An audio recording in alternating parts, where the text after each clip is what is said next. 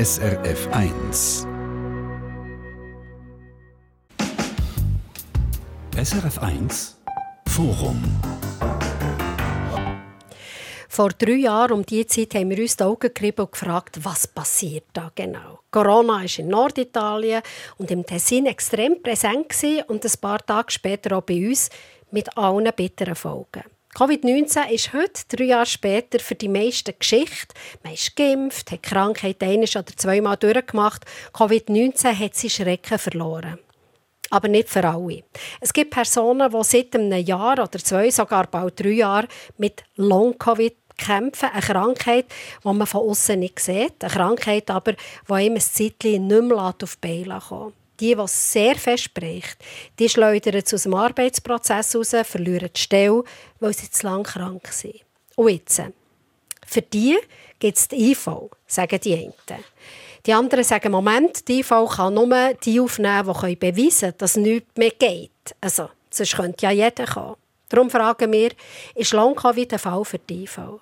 Im Studio habe ich zwei Gäste. Eins ist Florence Isler-Gechter.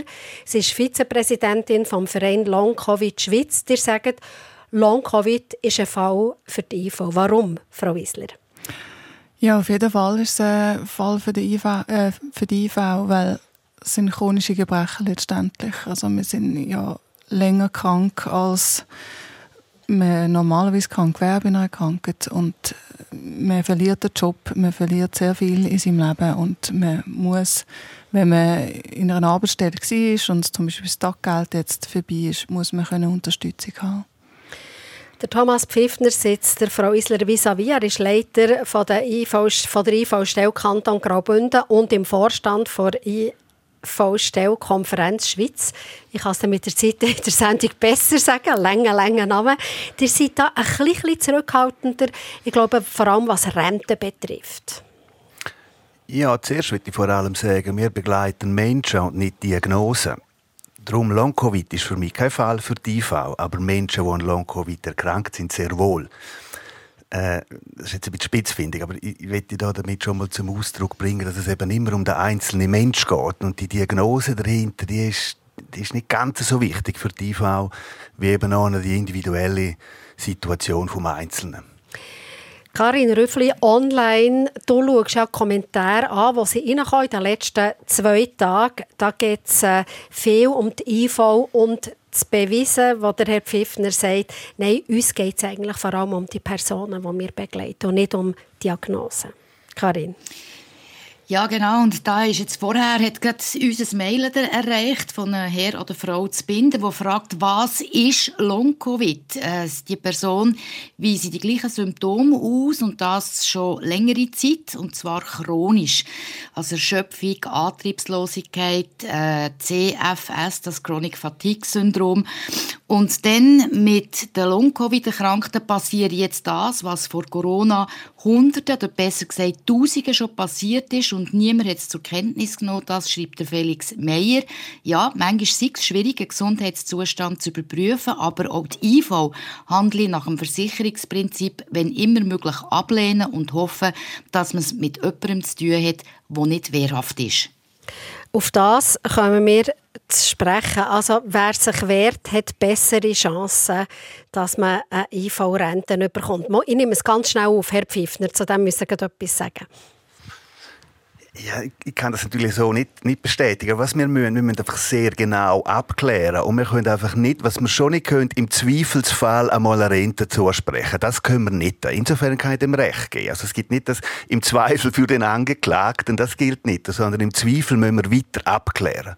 So würde ich das formulieren. Und dann gibt es halt vielleicht einmal ein medizinisches Gutachten oder andere weitere Schritte. Long-Covid ist eine Krankheit, die man nicht sieht, kommt in ein System, das darauf angelegt ist, dass man mehr darüber muss wissen muss, wo man einfach muss sagen ja, die Person ist wirklich krank. Es ist eine schwierige Geschichte, aber nicht eine neue Geschichte. Man kennt das zum Beispiel vom Schleudertrauma oder von anderen Krankheiten, wo Gutachter sagen, ihr seid gesund, wir sehen nichts und die Patienten sagen, aber ich kann nichts mehr machen. Also das ist etwas Bekanntes aus anderen, von anderen chronischen Erkrankungen. Das ist nicht nur eine schwierige Geschichte für die IV und die Patientinnen und Patienten, sondern auch für die Familie, für die Freunde, für das Umfeld.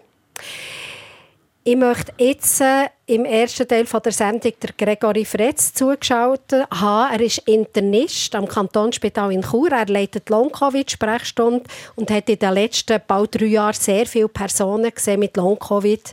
Merci, Herr Fretz, seid ihr im ersten Teil mit dabei, dabei bevor ihr wieder in die Sprechstunde müsst. Herr Fretz, sagt mir so, wer kommt zu euch? Wen seht ihr? Wir sehen eigentlich sehr ein breites Bild von Patientinnen und Patienten. Was man kann sagen ist, es sind sehr viele Junge dabei, also Durchschnittsalter ist wirklich so 18, 20 bis etwa 40-jährig. Es sind mehr Frauen, das ist bei allen Post-Covid-Sprechstunden so, also rund etwa zwei Drittel sind Frauen betroffen von dieser Krankheit. Das hat wahrscheinlich damit zu tun, dass das Immunsystem eine relevante Rolle spielt bei dieser Krankheit und man weiß, dass das bei Frauen anders funktioniert als bei Männern. Ähm, und es sind auch Betroffene aus allen, ich sage jetzt gesellschaftlichen Schichten, Berufen. Wir haben äh, viel aus dem Gesundheitswesen, wir haben Landwirte, wir haben Sportler, wir haben äh, Leute von Banken. Also es ist wirklich sehr ein breites Bild, das eigentlich zeigt, dass jeder kann betroffen sein grundsätzlich von dieser Krankheit. Es ist so ein bisschen die grosse Angst hat man den Eindruck von Versicherern, aber auch Arbeitgeber, da tut einfach jemand dergleichen. Was sagt ihr dazu? Also, was wir einfach beobachten, ist, alle, die zu unserer Sprechstunde kommen, haben einen grossen Leidensdruck auf irgendeine Art. Und natürlich sehen wir es auch, also unsere Aufgabe herauszufinden, ist das ein Post-Covid-Syndrom oder nicht? Das ist nicht immer so einfach, aber doch häufig haben wir den Eindruck, kann man das schaffen. Warum? Es ist einerseits definiert, was ein Post-Covid-Syndrom ist. Da gibt es schon längere Zeit eigentlich gute Guidelines, vor allem aus England, auch in der Schweiz äh, sind wir dran, dass so etwas kommt. Und wir versuchen natürlich immer auch, und das ist ein wichtiger Punkt, denke ich, bei dieser Krankheit, andere Ursachen auszuschliessen, die vielleicht sich einmal ähnlich präsentieren können. Ob es vereinzelt einmal Leute mag geben, was so kolportiert wird, wo bis zu simulieren heisst, kann ich nicht 100% ausschliessen, aber was ich sicher kann sagen ist, dass das bei der aller, allergrößten Mehrzahl der Fälle nicht der Fall ist. Die haben wirklich einen grossen Leidensdruck können nicht mehr so leben, wie sie sich das gewöhnt sind. Wir sehen sehr schwere Fälle von Leuten, die 100% arbeitsunfähig sind, wo soziale Interaktionen nicht mehr möglich sind, die in der Familie sich komplett zurückziehen müssen, teilweise sogar bettlägerig sind über Monate. Also ich denke, das ist für uns wirklich eindeutig und für alle, die die Sprechstunden machen, dass das ein sehr ein reales und einschneidendes Krankheitsbild ist. Also ihr sagt eben Bettläger etc. Sagen wir noch so ein bisschen etwas zu dem Krankenbild, dass wir alle ungefähr vom Gleichen reden. Also was sehr typisch ist, was bei uns fast alle haben, ist eine ganz starke Fatigue. Und eine Fatigue, das muss man vielleicht ein bisschen erklären, das ist nicht einfach so ein bisschen müde sein oder erschöpft sein, wie das viele kennen, wenn man mal zu viel geschafft hat oder die Kinder nicht schlafen in der Nacht, sondern es ist wirklich eine, eine krankhafte Erschöpfung, die eben dazu führt, dass man nicht mehr so, auch wenn man geht schlafen, wenn man sich versucht zu erholen, kann funktionieren, wie man das gewöhnt ist. Dazu kommen ganz häufig Symptome, man redet also von einer Verstärkung von Beschwerden nach Anstrengung, also wenn die über das Limit ausgehen, und das Limit kann sehr tief sein, das kann sein 100 Meter Grad auslaufen, dass das Symptom sich verstärkt, dass wie so ein Krankheitsgefühl dazukommt, ein Grippegefühl, ein Fiebergefühl, und das ist etwas sehr, sehr Einschneidendes und viele das ganz eindrücklich schildern. Dann, was auch etwas ganz typisch ist, sind kognitive Einschränkungen. Also wir haben hier junge Patientinnen und Patienten, die zum Teil Situationen schildern, die uns an Demenzen denken, also dass sie aus dem Haus gehen und irgendwie zum Beispiel in die Apotheken unterwegs wissen sie nicht was sie wieder heimgehen, wo Sachen in den Kühlschrank verräumen, nicht in den Kühlschrank gehören, also das Telefon und so, oder Wortfindungsstörungen haben, ähm, neue Inhalte sich nicht mehr lernen können. Also es ist sehr ein breites Bild. Dann gibt es auch ganz viele Symptome, wo der Kreislauf mit betroffen ist. Also man hat wie eine Störung von der Kreislaufregulation, wo man darauf zurückführen, dass das autonome Nervensystem, das den ganzen Kreislauf steuert, wahrscheinlich gestört ist. Und dann ganz häufig auch Schmerzen. Gliederschmerzen, Kopfschmerzen, massiv zum Teil, wo trotz allen Abklärungen, die man natürlich macht, wie normal auch, wenn jemand sonst mit Kopf kommt, einfach in der Regel nicht uns eine eindeutige Ursache zeigen. Also was ihr uns jetzt erzählt, Herr Fretz, ist ja, man weiss eigentlich recht viel darüber. Jetzt höre ich aber, ich habe im Vorfeld mit äh, diversen Long-Covid-Patientinnen und Patienten telefoniert, wo sie sagen, wenn ich auch sogar in eine Spezialsprechstunde gehe, ich werde in meiner Krankheit nicht erkannt. Kommen nachher vielleicht solche Leute aus anderen Kantonen nachher auch zu euch? Wir haben also vor allem auch in der ersten Zeit, in den ersten zwei Jahren, sehr viele Betroffene von, von vielen Kantonen in der Schweiz. Ähm, das hat sich jetzt mittlerweile gebessert, weil jetzt, ich glaube schon, dass es sehr viele gute Angebote mittlerweile in der ganzen Schweiz gibt, also von der Weltschweiz, Tessin bis in der Deutschschweiz. Also das, denke ich, da ist wirklich etwas gegangen. Ähm, ähm, aber natürlich, es ist immer noch so, dass es vereinzelt so Situationen kommt, wo, wo das vielleicht Krankheitsbild zu wenig gut kennt wird oder auch akzeptiert wird und dann passiert das schon immer noch. Herr Fretz, in der Runde ist auch Florence Isler-Gechter, Vizepräsidentin vom Verein Long Covid Schweiz. Wenn ihr jetzt Herrn Fretz zulässt, oder, der sagt, es ist jetzt mittlerweile viel Wissen um, ist das so das, was ihr hört in eurem Verein? Also es ist, sicher, besser informiert. Ja, es ist sicher sehr viel gegangen. Also das ist äh, auch schön zu sehen. Was wir auch erleben als Verein, ist, dass Ärzte jetzt proaktiv auf uns zukommen, auch mit Fragen. Ähm, auch, äh, ob ihre Patienten, die schon Long-Covid haben, sich nochmal impfen lassen oder nicht. Also da, da ist sicher viel Aktivität um. Äh, es gibt sicher auch bilaterale Gespräche, die um sind zwischen den Sprechstunden. Es gibt immer noch sehr große qualitative Unterschiede und es kommt immer wieder darauf an, bei wem man ist in dieser Sprechstunde. Nicht überall sind die Sprechstunden wirklich gut organisiert in sich selber. Also wir haben da zum Teil Äußerungen, die sehr erstaunlich sind, wo man denkt, das müsste doch anders sein. Sprechstunden machen auch wieder zu, weil sie sich nicht finanzieren können. Also es ist ein bisschen holprig immer noch. Aber es ist sicher viel gegangen im Vergleich zum in Anfang. in den letzten zwei Jahren, wenn etwas organisiert ist, das einfach mühselig ist, dann kann ich mir darunter nicht vorstellen. Eine Sprechstunde ist für mich ein Ort, da geht man her, hat einen mhm. Termin und kann her sitzen ja, und dann wird man beraten. Die Finanzierung ist einfach überall das Problem. Also die müssen Ressourcen wirklich aus dem eigenen Spital irgendwie greifen. Es ist überall Personalmangel. Also es haben Long-Covid-Sprechstunden zugemacht wegen Personalmangel. Die ist dann einfach weg für den Kanton. Und das darf eigentlich nicht passieren. Also da müsste eigentlich eine andere Finanzierung möglich sein und andere Ressourcen. Herr Fretz, müsst ihr auch kämpfen für eure Long-Covid-Sprechstunde? Ähm, ja und nein. Also ich glaube, wir haben die Unterstützung vom, vom Spital. Das ist etwas, was sehr gut ist. Wir haben insofern können darauf reagieren, dass wir Fachspezialistinnen haben, äh, dürfen anstellen ähm, wo wir sehr ein innovatives Projekt sind, wo uns unterstützen in dieser Sprechstunde, wo uns auch sehr viel Arbeit abnehmen in der Betreuung, auch in der Kommunikation mit Zuweisern, mit Versicherungen. Aber klar, was Frau Isler anspricht, das ist ja so, es, es, es ist sehr eine aufwendige Sprechstunde. Ähm, es, es, ist natürlich, das sagt Frau Isler auch, das spüren wir auch, nicht gut abbildet, wenn es dann um die Verrechnungen geht oder wie die ganz sprechende Medizin, äh, ist das dort schwierig. Also es ist sicher, ein, ein, wenn wir es finanziell anschauen, ein, ein Verlustgeschäft. Aber ähm, es wird aber, weiter aufrechterhalten dort im ja, Kantonsspital ja. in Chur. Ich möchte noch die Sprache noch bringen auf die IV.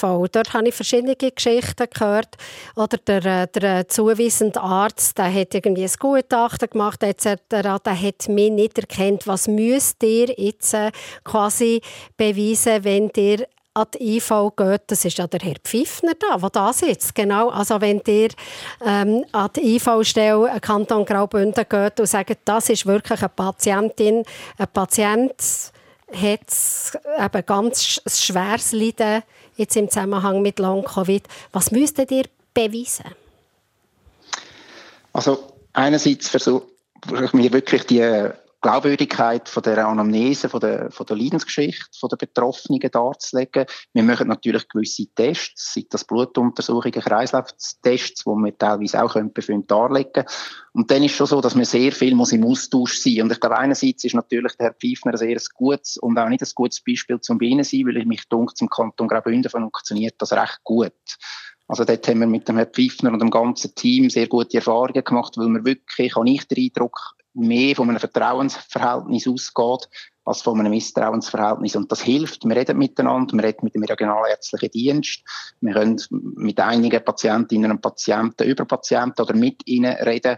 Und ich habe wirklich den Eindruck, das hat zum gegenseitigen Verständnis beiträgt und zeigt uns auch, oder ich bin dann immer wieder erstaunt, dass in anderen Kantonen von Betroffenen ganz andere Rückmeldungen kommen. Aber jetzt kann man sagen, der Herr Pfiffner, und das geht euch jetzt hier, Herr Pfiffner im Studio, ihr seid ja im Vorstand von der IV-Stellenkonferenz. Das ist der Zusammenschluss von allen IV-Stellen äh, in der Schweiz. Also könnt ihr da irgendwie etwas von diesem Spirit übergeben? Ja gut, ich kann da jetzt natürlich nicht in eine Rolle kommen, wo ich andere IV-Stellen beurteile. Das würde, würde, ich nie, würde ich nie machen. Hey, darum frage ich es genau so. Könnt ihr ja, ja, das also, ein bisschen von den Erfahrungen berichten, die ihr habt in eurem Kanton? Ah, okay, das mache ich gerne. Was ich vielleicht noch sagen will, wir haben schon unsere Gremien, auch in der IV-Stellenkonferenz, also jetzt zum Beispiel auf operativer Ebene auch sogenannte ERFA-Gruppen, wo man sich dann auch, auch austauscht und Know-how-Transfer stattfindet. Und ich, vielleicht muss man da den IV-Stellen, wie auf der Behandlungsseite auch, vielleicht einfach auch noch ein bisschen Zeit geben bis eben die, der Wissensaufbau stattfindet. Aber äh, ich glaube, wir, wir in Graubünden haben halt schon grundsätzlich stark die Philosophie vom Dialog. Ich mag mich erinnern, ich bin mit dem Herrn Fritz zusammengekommen, ich glaube 2018 das erste Mal, weil wir grundsätzlich, also vor der Pandemie, ein Jahr, zwei vor der Pandemie, weil wir immer wieder auch Schwierigkeiten hatten mit Chronik-Fatigue-Fällen. Das hat es ja vorher schon gegeben, mhm. oder? Und schon dort haben wir versucht, ja, ich sage jetzt, voneinander zu lernen. Also ihm vielleicht auch zu sagen, was wir in seinen Bericht brauchen und, und wir aber auch von ihm fachlich zu lernen. Und auf dem Boden haben wir können weiterarbeiten. Florence Isler vom Verein Long Covid Schweiz. Ist das so? Einfach in jedem Kanton funktioniert es anders. Es ja. kommt einfach ein bisschen darauf an, wer dort vorne sitzt. Das haben nicht alle Kantone. In diesem Fall, ich sage es ein bisschen überspitzt gesagt, der Herr Pfiffner. Ja, das ist leider eben das Tragische. Also das ist halt wirklich ein bisschen der kantonliche Geist von der Schweiz. Der Bund gibt es an die Kantone ab und innerhalb der Kantone ist dann wieder verteilt.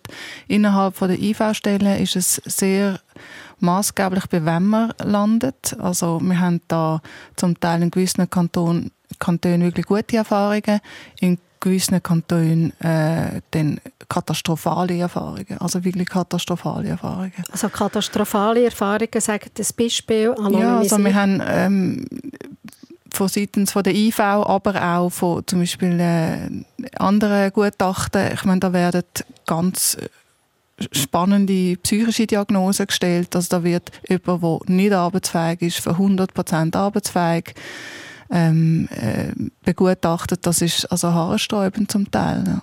Dass man immer zuerst ein psychisches Leiden vermutet, Herr Fritz. Passt das mhm. vielleicht auch zu den Symptomen? Nein, eben eigentlich nicht, oder? Also, es ist natürlich so, es gibt wenn man es ein bisschen vereinfachen es gibt von mir aus gesehen die ganz klassischen, typischen Post-Covid-Fälle. Und dann gibt es natürlich Betroffene, die vorher vielleicht auch schon psychische Belastung hatten und dann vielleicht zwar Long-Covid oder Post-Covid haben, aber auch eine Verstärkung der psychischen Symptome können haben und das ist das, was ich vorhin auch gemeint habe. Das ist auch, glaube ich, unsere Aufgabe, sehr genau anzuschauen in der Sprechstunde, wie viel mag das allenfalls eine Rolle spielen. Und dass es das gibt, glaube ich, ist unbestritten, aber es ist nicht die Mehrheit. Und das gibt schon gewisse Symptome, die sich deutlich unterscheiden. Oder etwas ganz Klassisches ist Bewegung, körperliche Aktivität bei einer Depression. Ganz gut beleidigt, das hilft, das die Symptome verbessern. Bei Post-Covid ist es genau umgekehrt, das kann das Symptom verstärken. Und dort gibt es einige so Hinweise, die uns helfen, das können besser zu unterscheiden. Noch ganz kurz, bevor ich euch wieder springen Herr Fretz, kommt eigentlich Long-Covid, kommt das wieder gut? Also es wird, wie wir dann dem auch immer sagen, es wird fürchte einige Betroffene geben, die sehr langfristig werden Symptome haben, wie wir das auch vom Chronic Fatigue Syndrom her kennen, oder Herr Pfiffner schon erwähnt hat. Und dort wird es darauf ankommen, dass wir wirklich eine gute äh, Betreuungsstruktur aufrechterhalten oder aufbauen für die Betroffenen was man weiß aus der Statistik, dass sehr viele zum Glück sich nach ein bis auch zwei Jahren, das sehen wir auch bei uns in der Sprechstunde, noch erholen können. Und die Hoffnung ist natürlich auch mit neuen Medikamenten, die jetzt in Studien untersucht werden, die schon laufen oder nächstens sollten zu laufen kommen, dass man dort bessere oder wirksamere Medikamente in die Hände bekommen, um denen zu helfen, die sich eben nicht von selber verbessern. Ich weiss von euch, dass, äh, dass da Forschung im Gang ist, wo man neue Medikamente äh, ausprobiert. Da ist tatsächlich etwas am Laufen. Wir haben das im Vorgespräch äh, miteinander noch ein bisschen angeschaut. Also da passiert etwas, da ist etwas im Gang und da ist man definitiv weiter als noch vor einem Jahr zum Beispiel. Würdet ihr das so sagen, Frau Isler? Ja, das ist so. Es, mir ist einfach nicht genug weit. Also für nach drei Jahren, muss ich sagen, hat eigentlich die Zusammenarbeit, da hat ich meine, beim ähm, bei den akuten Fällen hat es eine ganze Taskforce gegeben, die wirklich viele Leute beinhaltet hat. Bei Long Covid sind das wirklich wenig Leute, die da zuständig sind. Man hat viel schneller müssen. Ich meine, am Schluss wird es irgendjemand finanziell müssen tragen, Zeig mehr. Ähm, Gesellschaft für äh, Chronic Fatigue Syndrome, der schweizerische, die hat Zahlen erhoben. Das sind ähm, 1,5 Milliarden, die bis jetzt die Chronic Fatigue Syndrome Fälle gekostet haben. Die ist jetzt nur in drei Jahren, nimmt man an, ist die verdoppelt worden. Das sind 3 Milliarden, wo das wird kosten, oder? Also irgendjemand wird am Schluss müssen zahlen, das wird Volkswirtschaft kosten, oder? Man muss schneller sein. Ich, möchte hier am Herrn Fretz ganz herzlich danken. Merci, seid ihr da beim ersten Teil Forum dabei gewesen. Herzlichen Dank. Bevor wir in die Musik gehen, gehen wir in den Verkehr. Verkehrsinfo SRF von 10.23 Uhr auf der A13 Richtung San Bernardino zwischen Chur Nord und Chur Süd besteht Gefahr durch Gegenstände auf der Fahrbahn.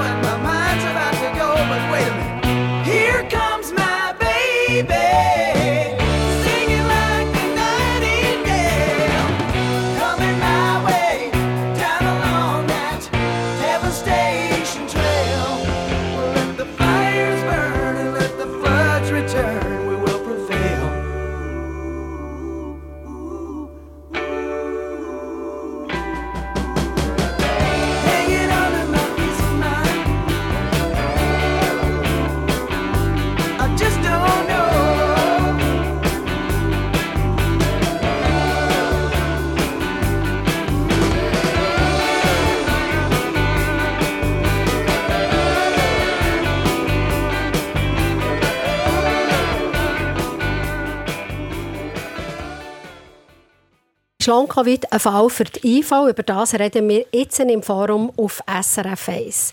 Wie viele Personen gibt es eigentlich, die von Long-Covid betroffen sind, fragt man sich.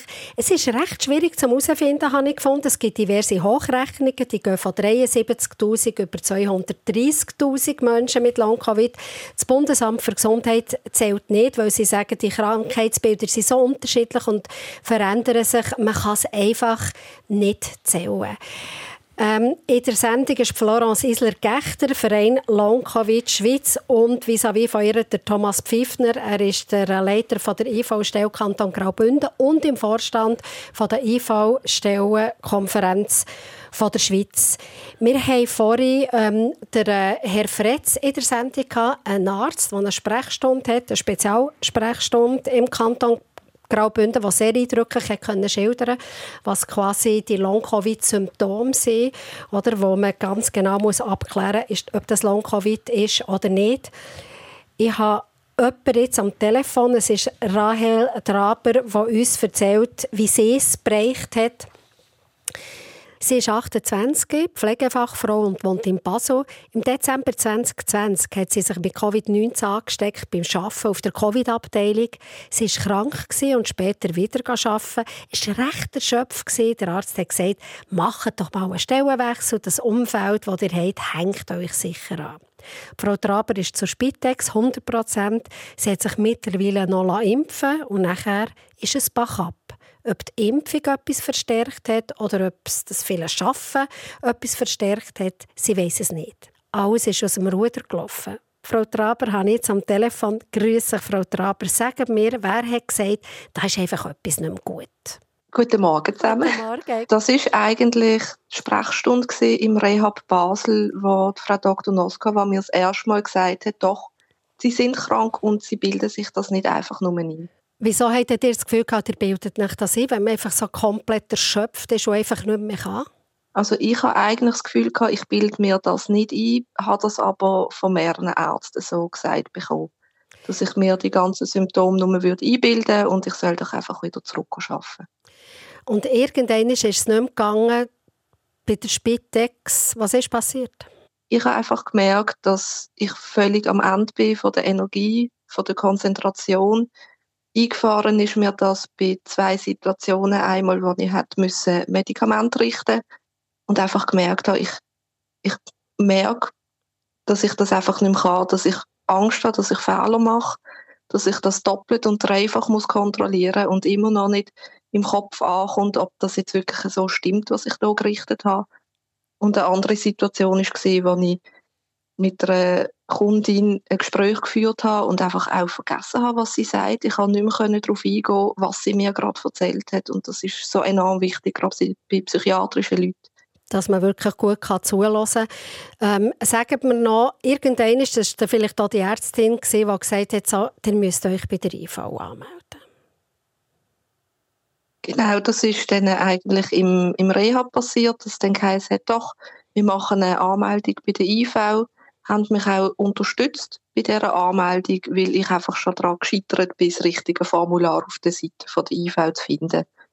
Also weil es so kompliziert ist oder weil ihr einfach nicht mehr in der Lage war, das richtig einzuordnen? Ich glaube, es ist einfach für mich persönlich zu kompliziert gewesen, weil ich auch Mühe habe, ähm, mit der Kognition und so Sachen auch zu verstehen und ich glaube, in dem Moment ist einfach, es ist alles zu viel gewesen, plus dann eben die kognitiven Probleme, die dann dazu geführt haben, dass ich einfach nicht einmal das richtige Formular haben finden konnte. Ihr habt eure Stelle verloren bei der Spitex. Es hat einen Arbeitsversuch gegeben, für zu schauen, wie viel mögt ihr arbeiten von der IV. Ihr seid dort eng begleitet gewesen. Es ist nicht gut rausgekommen. Ihr habt quasi eure Leistung nicht können steigern auf 50 Prozent. Dann hat die IV gesagt, es hat keinen Sinn. Was hat das mit euch gemacht? Also im ersten Moment ist es natürlich ein rechter Schlag gewesen so zu hören, hey, es bringt es jetzt nicht, dass wir weitermachen. Ich habe dann für mich persönlich eigentlich gesagt, dass der Arbeitsversuch kein Misserfolg war, sondern in dem Sinn ein Erfolg, dass ich auf meinem kleinen Pensum, das ich angefangen habe, die drei Monate machen konnte. Und mittlerweile sehe ich es eigentlich auch als Chance, um wirklich die Zeit zu bekommen, damit ich auch wieder gesund werden kann und dann einen neuen Versuch habe, der dann hoffentlich auch so kann klappen und dass ich dann wieder einsteigen kann. Wie finanziert ihr euch jetzt äh, euer Leben? Da ich mich auf der Covid-Station angesteckt habe, läuft es bei mir über Zuwa als Berufskrankheit. Und da bin ich super dankbar, dass ich da einfach auch die ähm, finanzielle Sicherheit habe, um mich auf mich und meine Gesundheit können fokussieren. Das ist quasi ein Berufsunfall, der dort passiert ist. Ihr habt jetzt beide Gäste hier bei mir im Studio haben auf das stark reagiert. Ist das nicht selbstverständlich, Frau Isler? Nein, das gibt es natürlich ganz wenig, die äh, das Glück haben, davon zu profitieren. Ja. Herr Pfiffner. Also das ist halt der Grundsatz im Sozialversicherungswesen, dass man immer viel, viel besser geschützt ist, wenn, wenn man einen Unfall hat, als wenn man eine Krankheit hat. Das trifft jetzt auch halt so, ja. Und gibt es auch Leute, die das probieren, als, also die sagen, wir haben uns angesteckt, eben im Spital oder als Physiotherapeut und so, was nachher äh, dann nicht so wahnsinnig Freude hat, das zu unterstützen. Was gehört ihr aus eurem Verein? Ja, also ein bisschen alles. Also es ist nicht durchgängig so, dass es äh, einfach lenkt, dass, dass die Wahrscheinlichkeit hoch ist. Also es wäre schön, aber äh, es ist komplexer. es ist komplex. Es ist immer ein bisschen die, die Beweislast, oder, wo Sie auch am Anfang gesagt haben, wir sehen den Menschen nicht Diagnose und trotzdem sind wir abhängig von diesen Diagnosen, von diesen Beweisen. Also es klingt alles schön, aber es lenkt ja nicht, dass der Mensch sagt, mir geht schlecht, schauen Sie, mir geht schlecht. Es lenkt einfach nicht. Oder? Und darum irgendwie müssen wir an die Diagnose kommen und Beweis, dass man sich, also zum Teil haben wir sogar Arbeitgeber, die sagen, ja, die Person hat sich bei uns angesteckt mhm. beim Arbeiten und mhm. das längt nicht. Also und da, da müssen dann ähm, Anwälte kommen und und und und das ist ein Riesenaufwand für alle. Ja. Frau Traber, also ihr habt insofern Glück im Unglück gehabt. Jetzt seid ihr äh, probieren, wieder gesund zu werden. Was ist denn der nächste Schritt jetzt? Also vielleicht noch kurz zum Anschließen an Thema SUVA. Bei mir hat es auch einen Anwalt gebraucht und auch ganz viel Unterstützung von Familien und Freunden, dass ich das auch durchgestanden, dass das dann wirklich als Berufskrankheit angenommen worden ist. Das ist auch nicht einfach so ruckzuck durchgerutscht bei ihnen. Und jetzt und, wartet er auf das Genau, ich bin jetzt im Moment am Warten auf Termin für ein Gutachten, damit Ärzte können schauen, was stimmt da genau nicht und auf diesen Resultat wird dann höchstwahrscheinlich die Entscheidung von der IV Rente ja, nein basieren. Das ist, das ist jetzt so ein klassischer Fall, dass man am Warten ist. Das kennt ihr bei euch auch gut, Herr Pfiffner, dass ihr Leute habt, quasi on hold, die darauf warten. Es sind schwierige Situationen. Ich finde es sehr schwierig und da habe ich jetzt wirklich auch größtes Verständnis für die Versicherten, wo das dann auch massiv belastet, wo das auch ärgert, zumal das für die ja dann auch noch sehr intransparent ist. Das ist ein, ein grosses Leiden, das wir auch haben. Das, das das ist ja so, dass wir zum Teil Monate warten, bis das Gutachten noch schon vergeben ist, geschweige denn ein Termin besteht, geschweige denn der Bericht bei uns ist. Also das können wirklich viele Monate dann sein. Wieso geht bis, das so lange? Bis wir überhaupt können weiterarbeiten können. Das sind letztlich das so Kapazitätsprobleme. Das ist ganz klar. Zu wenig Kapazitäten im Gutachterwesen. Das, ja. Und nachher kommt es vor, dass Gutachter sagen, ich habe das von einem Fall gehört, es ist nichts. Es ist einfach nichts. Wir sehen nichts. Und nachher kommt es zu euch auf die IV, das Gutachten, das sagt, es ist nichts, wir sehen nichts. Und eine Person, die sagt, aber ich kann nichts machen. Was macht der Herr Pfiffner? Ja gut, wir stützen natürlich oft die Gutachten ab. Da muss man das unverblümt, unverblümt sagen. Aber was ich vielleicht noch ein bisschen erklären also äh, es ist nichts, ist ja nicht immer das Thema. Die Frage ist die Auswirkung auf die Arbeitsfähigkeit. Also es kann auch jemand krank sein und gleich arbeiten. Oder, ja, ja, ja, ja, aber mhm. einfach, äh, wir schauen natürlich eben auf die Arbeits- und Erwerbsfähigkeit. Dort, ja, ich hoffe, wir reden ja noch sicher auch über berufliche Eingliederung. Wir, wir sind vor allem stark interessiert am, am Integrationspotenzial, oder? Wir sagen nicht, dass jemand nicht krank ist, aber die Frage ist, kann er nicht gleich arbeiten und wie viel oder so. Frau Isler. Ja, und das ist auch, auch sicher im Sinne der Betroffenen. Also ich meine, jeder würde heute sagen, weg mit dieser Krankheit, ich fange genau dort wieder an, wo ich aufgehört habe. Oder? Also wenn alle, oder? Also ich habe keinen erlebt, der sagt, oh, wie kann ich es irgendwie ankriegen, dass ich nicht muss arbeiten muss. Alle wollen zurück. Oder? Karin Und, Rüffli aus der Online-Redaktion hat genau zu dem einen Kommentar.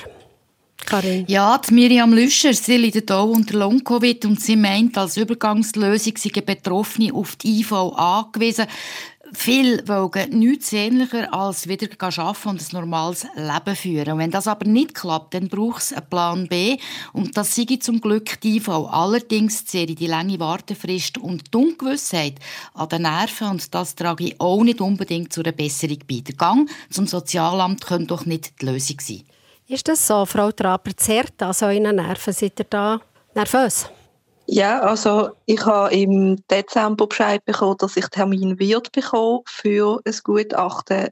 Habe bis heute noch keinen. Ich laufe jeden Tag zum Briefkasten in der Hoffnung, dass dort der Brief drin ist, dass ich weiß, wenn das die Termin stattfinden und einfach mal eine Entscheidung habe, einfach mal weiß, woran dass ich bin. Weil im Moment, man ist so im, im luftleeren Raum, man weiß nicht, wird es angenommen, wird es nicht angenommen das Warten ist schwierig. Warten ist schwierig. Frau Isler. Ja, also die Zeit, die sich auch die IV-Stelle wünscht, dass man es ihnen gibt, die wünschen wir uns halt einfach auch. Und meine, viele sind am Existenzminimum, viele haben ihren Batzen, die sie auf der Seite können, ausgeben. Viele Medikamente werden nicht zahlt, Therapien nicht zahlt. Und man ist wirklich dann irgendwann auf dem Sozialamt, wenn man nicht aufgefangen wird dazwischen. Und man muss auch das ganze Reintegrationsverfahren ändern. Oder da wird nichts innerhalb von sechs Wochen können passieren, nichts innerhalb von drei Monaten passieren.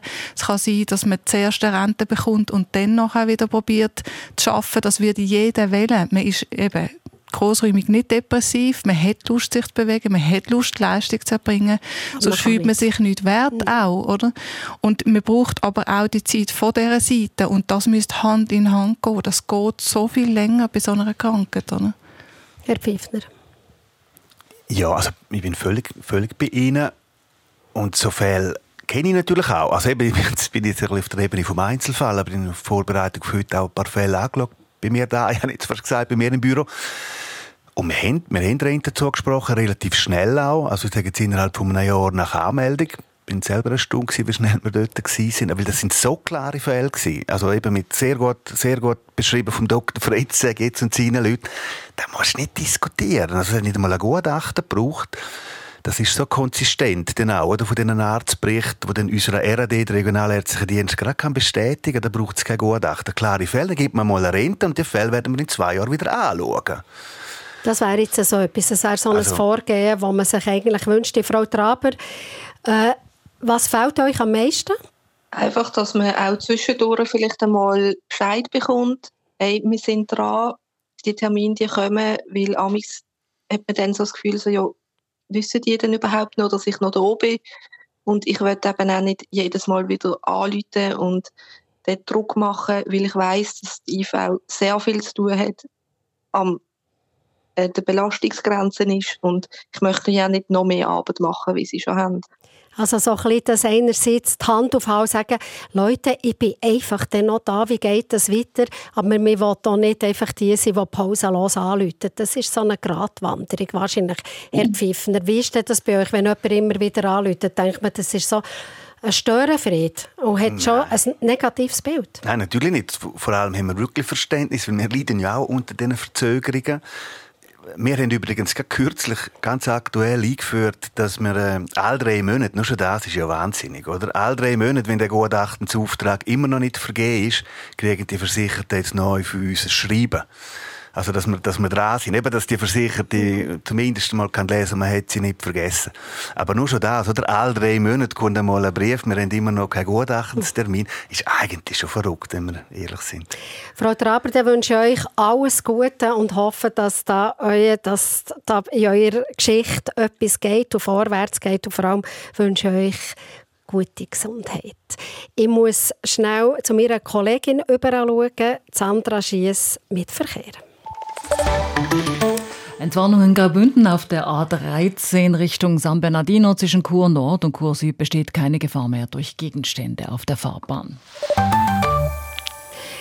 In paar wenigen Minuten reden wir darüber, was könnte man eigentlich machen, was hilft und wir schauen auch noch die Zahlen ein bisschen genauer an, was da eigentlich passiert und mit was für Schicksal dass die verknüpft sind. Wir haben jetzt ein paar Geschichten gehört, wir haben ja diverse Sachen gehört über die Zahlen und ähm, dann wissen wir auch von verschiedenen Mails, die jetzt in der Zwischenzeit reinkommen. Und unsere Online-Redaktorin Karin Rüffli wird auf das eingehen.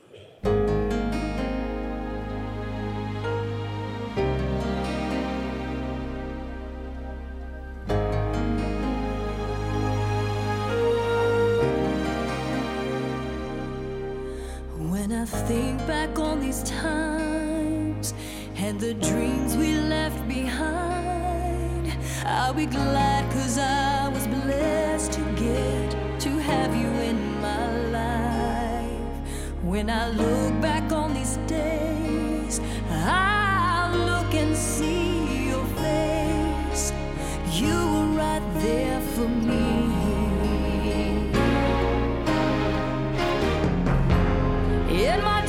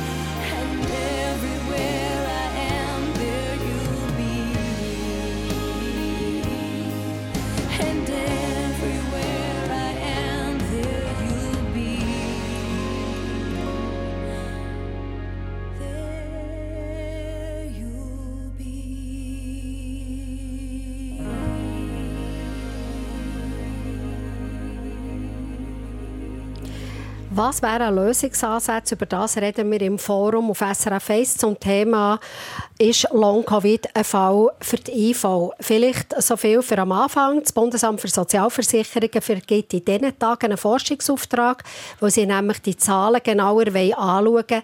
Wer steht hinter den angemeldeten Personen von wegen Covid-Erkrankungen, die aus der, wegen Covid-Erkrankungen sind aus der Bahn geworfen worden, die sich angemeldet haben bei der IV. Die Leute, die man ein genauer anschauen, sind das eigentlich Leute, die vielleicht eine Krebserkrankung haben und noch ein Covid oben drauf haben bekommen, oder sind das Leute, die einfach nur und nur, sage ich in Anführungszeichen, Long-Covid haben. Also das ist jetzt zum Beispiel mal etwas, wo man einfach ein bisschen genauer anschauen will. Was sind das eigentlich für Leute, die bei der IV sind?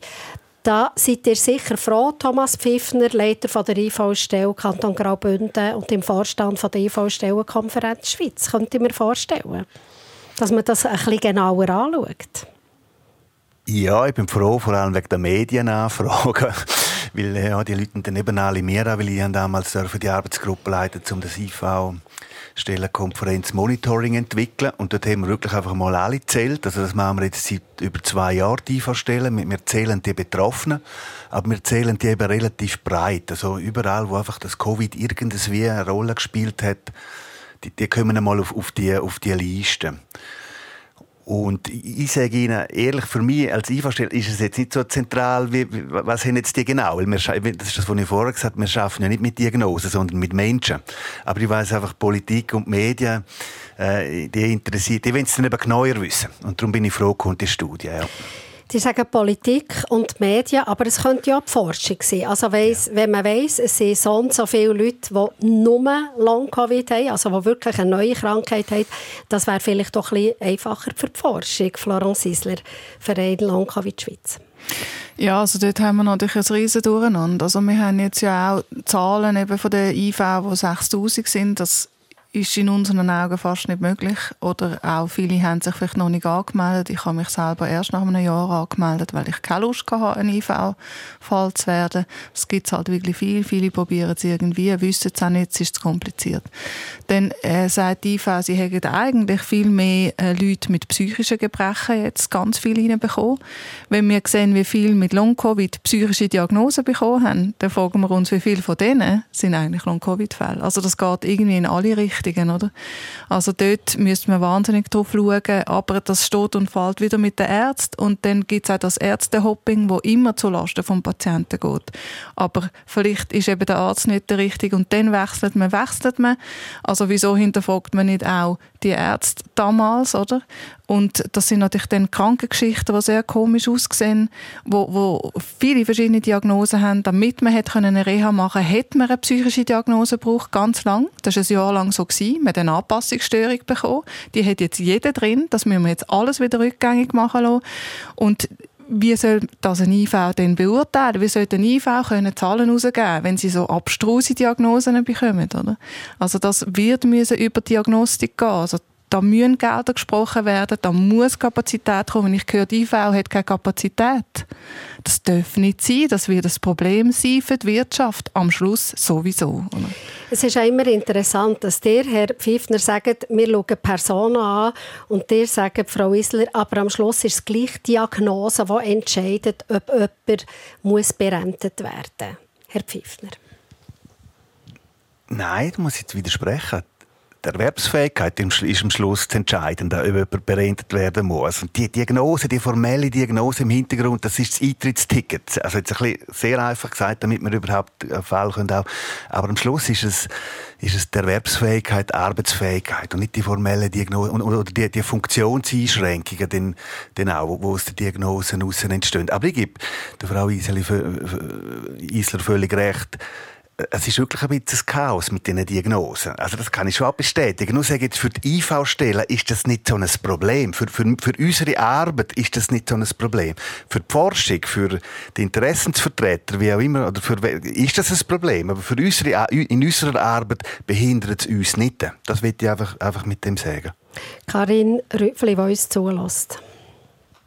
Was kommen für Ja, Kommentare? es kommen ganz viele Mails. Die Sendung sollte wirklich noch viel länger gehen. Für alles liegt Geld vorhanden, aber nicht äh, die, die unter Long-Covid leiden, die lassen wir hängen. Schreibt zum Beispiel der Erich Singer. Er schlägt darum einen Long-Covid-Fonds vor, um Betroffene zu unterstützen. Das heisst, ihnen die Gewissheit zu geben, dass für sie in der Zeit bis zu der Rente gesorgt wird. Alle haben Steuern gezahlt und es ist die Pflicht vom Staat, diesen Menschen beizustehen. Überall werde Solidarität predigt, nur da nicht. Er schlägt nebst dem Fonds auch eine Sammlung von der Glückskette vor. Oh, also gerade Glückskette. Das geben wir das schnell in die Runde. Also müsste einen Fonds geben vom Staat. Frau Isler. Ja, das ist, äh, wäre natürlich super, oder? Das würde aber auch für sehr viele andere Krankheiten gelten, oder? Die unsichtbar sind. Und das hat es schon vorher gegeben, oder? Die postvirale Geschichte, MECFS, ist lange als psychosomatisch abgetan worden. Dann ist jetzt ja jahrzehntelang, vielleicht jahrhundertelang nicht geholfen worden. Oder? Und viele fragen sich, wieso schaut man jetzt Long-Covid-Fälle an? Wieso kriegen die jetzt Aufmerksamkeit? Ja, das ist die reine Masse, oder? Man wird jetzt gezwungen, es sind nicht mehr Einzelfälle, was vielleicht vorher gewesen sind, oder? Und darum, es wäre natürlich toll für alle die ungesehenen Krankheiten, aber auch, also ich muss auch sagen, ein Riesenproblem ist, Kinder bis zu 14 die haben keine IV-Berechtigung abkrankt. Oder für die gibt es zum Beispiel auch keine Lösung. Auch dort müssen die Eltern aufhören zu arbeiten, um ihre Kinder zu betreuen.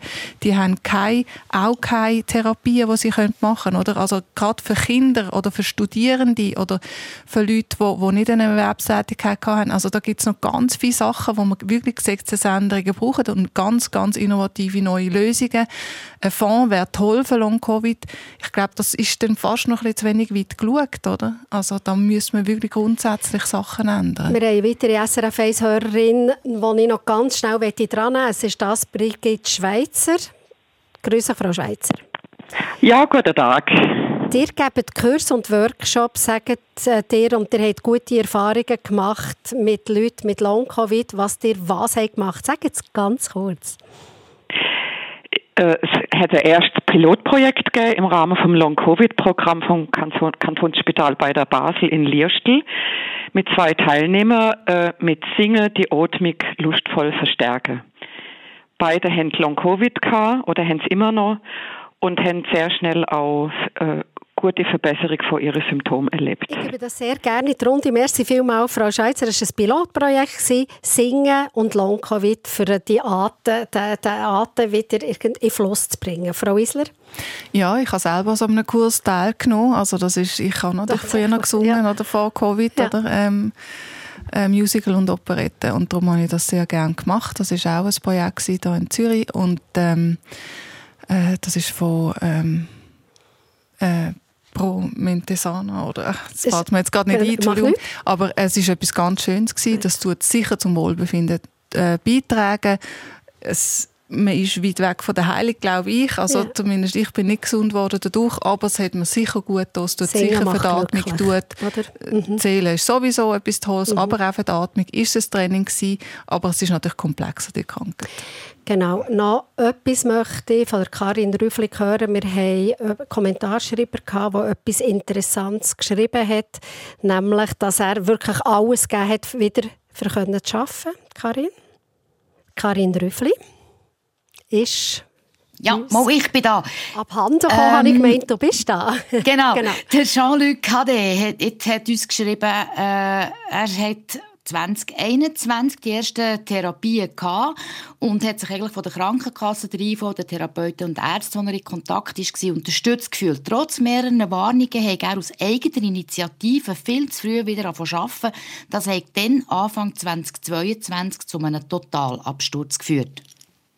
Also das ist etwas, was man wahrscheinlich jetzt hier am Schluss von der Sendung kann sagen kann. Einfach nicht zu früh wieder geht rein. Würdet ihr da meine Einschätzung teilen? Thomas Pfiffner. Ja, das ist ja der sogenannte Crash, nennt man das, Genau. glaube Und das ist mittlerweile auch bekannt. Ich glaube, das ist so Sachen, ich glaube, da weiß man heute schon besser Bescheid. Da hat man wahrscheinlich auch ein bisschen Lehrgeld zahlen das, das kann ich mir schon vorstellen. Aber ich glaube, da sind wir heute weiter, auch bei den IV-Stellen. Also man ist, wenn ich so ein bisschen umhöre, man ist weiter, man ist noch nicht dort, wo man sein will. Ganz kurz, Frau Isler, unsere Endzeit davon. Ja, also wir haben das wirklich auch gemerkt, dass man, dass die IV auch wirklich auch lernt. Also sie haben wirklich viele Fälle mittlerweile und also es gibt, äh, ich habe selber gute Erfahrungen gemacht. Es ist wirklich noch viel, viel zu tun. Aber ich glaube, wenn wir alle zusammen arbeiten, dann wird das immer besser. Merci vielmals. Ich danke euch sehr, dass ihr hierher ins Studio seid gekommen und wünsche allen wirklich eine gute Zeit, auch die, die uns jetzt zugelassen haben, die eben mit dieser Long-Covid-Geschichte heftig zu beißen haben, an dieser heftig zu beißen haben. Merci vielmals. Danke vielmals für die Einladung. Das war das Forum. Ist Long-Covid ein Fall für die IV? Gäste von der Christine Hubacher sind gesehen, Florence Isler-Gachter, Vizepräsidentin Verein Long-Covid Schweiz. Sie sagt, Long-Covid ist ein Fall für die IV. Warum? Antworten finden Sie dann bei uns zum Nachhören unter Thomas Pfiffner, Leiter der IV-Stelle Kanton Graubünden und im Vorstand der IV-Stellenkonferenz Schweiz. Und im ersten Teil zugeschaltet sind bei uns gewesen, der Gregory Fetz, Leiter der Long-Covid-Sprechstunde am Kantonsspital Graubünden zu. Die Sendung können Sie nachhören und zwar unter srf1.ch jederzeit.